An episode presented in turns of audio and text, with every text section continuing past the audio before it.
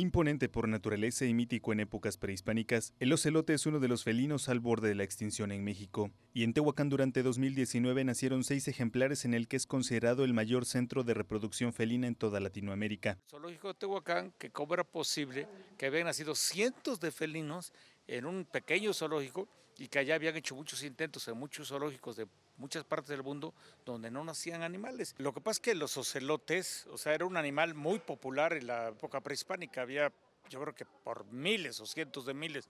Desgraciadamente la gente se ha dedicado a cazarlos y más en los últimos años los han casi extinguido.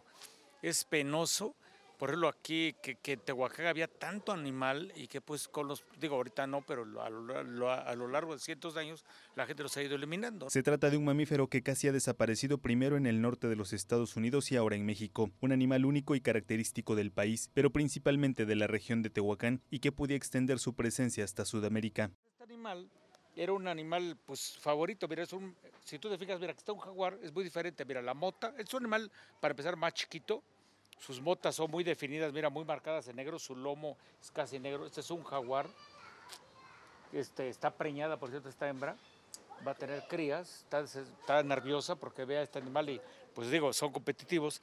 Pero desgraciadamente el ocelote está casi extinto en México. Yo te puedo decir que a lo mejor en México, en cautiverio, en zoológicos, a lo mejor no pasa de 20 ocelotes. A lo mejor 30, pero no creo que haya más en todo el país. Yo celebro más el nacimiento de un ocelote que el de un tigre. Un tigre como quiera nace, un tigre blanco inclusive es más común, un jaguar negro es común, pero es muy raro que nazca un ocelote, muy raro que nazca un leopardo, como yo te decía hace ratito hay leopardos allá y más raros son los negros, y aquí tenemos ocelotes. Tehuacán vuelve a ser punto de referencia en la reproducción de felinos. Justamente en los últimos meses se han documentado al menos 30 nacimientos de estos animales en el zoológico de Tehuacán, pero sobre todo han llamado la atención el nacimiento de ocelotes y jaguares, una especie en extinción que justamente vuelve a tomar vitalidad en este que es el único zoológico en la ciudad. Pero quizá haya una fórmula que explica cómo en la última década han nacido en este lugar entre 600 y 700 leones, tigres, pumas y jaguares, entre otros. Los animales se distraen. Pero ¿qué pasa en un zoológico? Tú observa eso, los animales siempre están aburridos, no tienen ningún incentivo.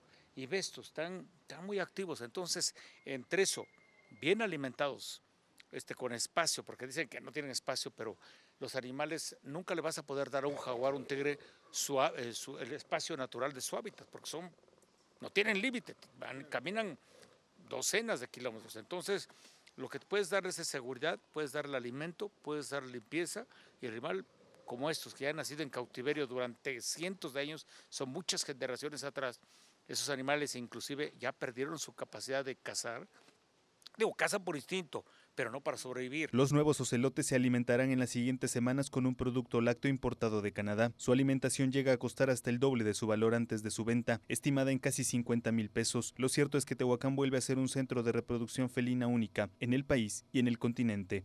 Imágenes de Shanit Cerqueda para Mega Noticias, Hugo de la Cruz Sánchez.